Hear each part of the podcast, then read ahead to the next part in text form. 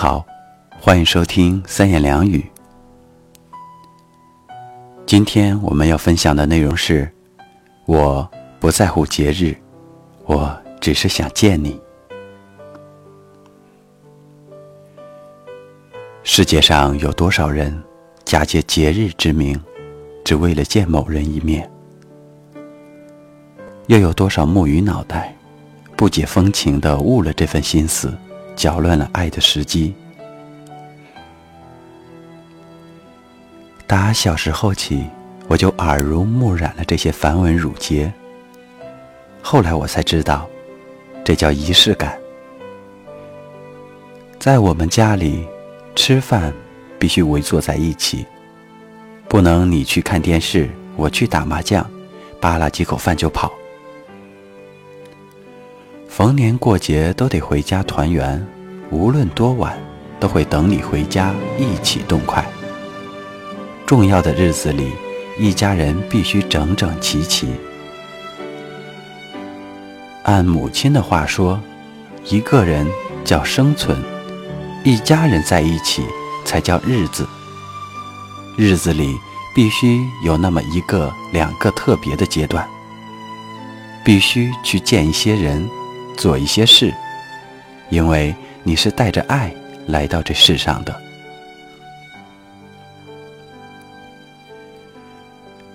记忆里，母亲和父亲每年都有几个特别的节日，行踪不明，不让我参与。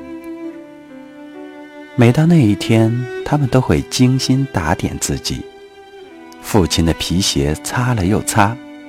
母亲的耳环、衣裳都比对了好几次，我不明白，所以问他们干嘛去啊？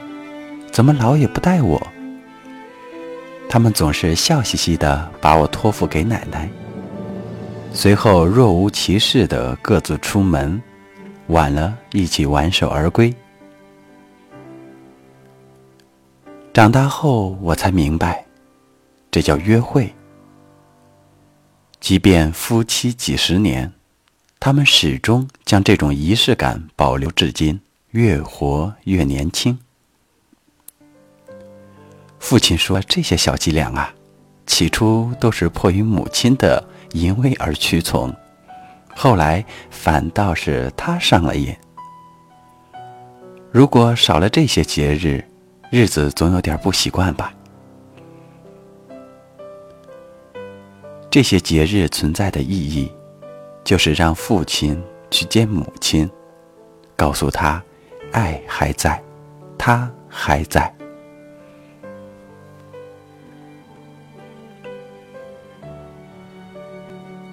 母亲有她一套独特的歪理，就是饭都不一起吃的家走不远。没想到一语成谶。我的一位小学同学，他们家里有我曾经羡慕的自由，没有母亲要求的教条规矩，吃饭想干嘛就干嘛，节日里人不着家也没有关系，父母都不怎么管他。六年级的时候，这个家散了，父母离异，我不禁信了这个邪。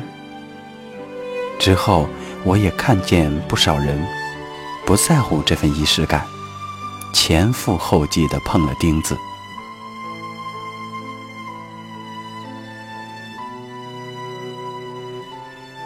没想到后来的某一天，也轮到了习惯于仪式感的我碰了钉子。自从中学时代起，就流行朋友间一起过生日。一到了谁生日前夕，我们一伙人几个好友都会凑一块商量，送什么礼物，用什么包装，去哪里过，都有一套有条不紊的作战方案。一年几度的生日聚会也成了我们雷打不动的约定之一。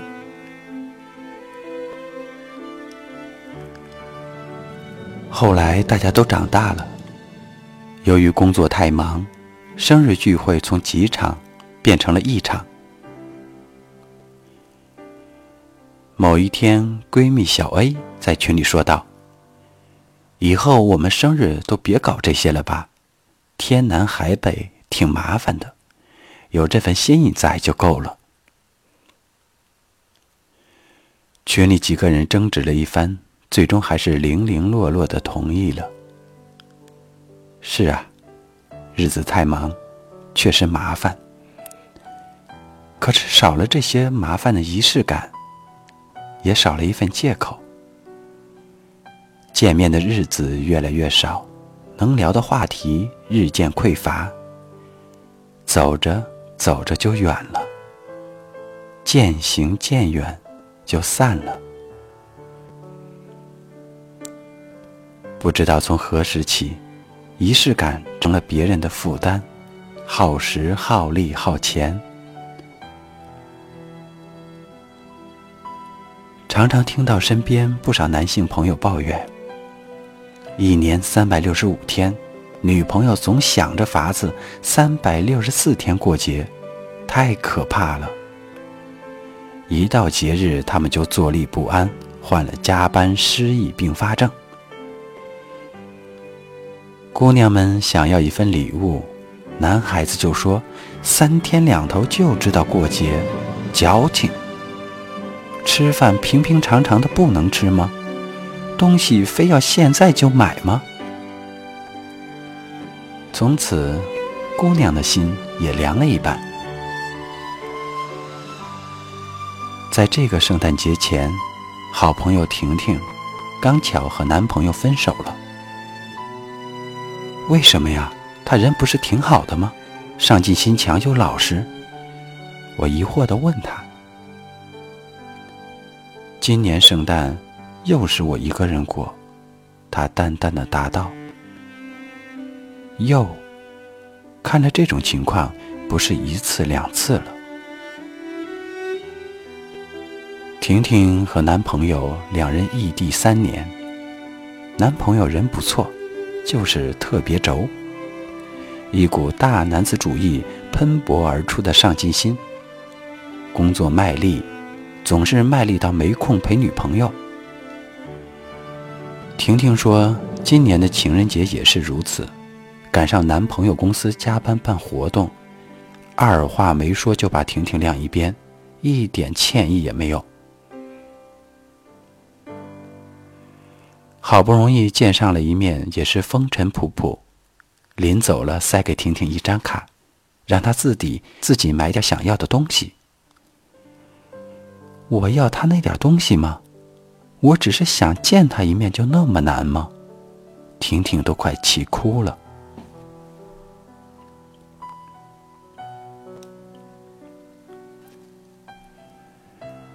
男朋友被甩得很不理解，辛辛苦苦赚钱就是为了给婷婷过好日子，怎么成自己错了？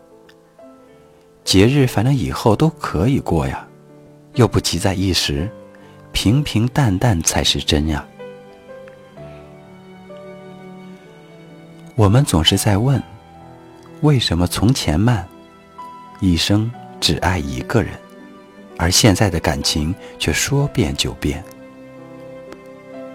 可曾想过，其实我们正企图坐享其成一段不用付出的爱情。这种付出，不是金钱，而是时间，甚至一个微不足道的仪式，不需要包包，不需要项链，要的是趁着节日见你一面。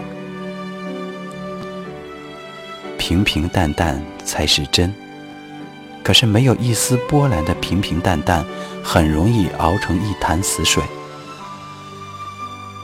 如果。没有这一份可有可无的仪式感，我们又凭借什么去一片平淡中获取安全感呢？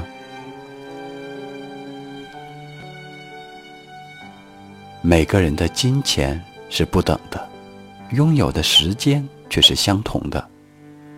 从你把时间花在哪里，花在谁身上，就能照见对方在你心中的郑重。仪式感并不难得，难得的是那颗认真的心，我装点半日，盛装出席，不为清风，不为朗月，只为哪怕是狂风暴雨中去见你。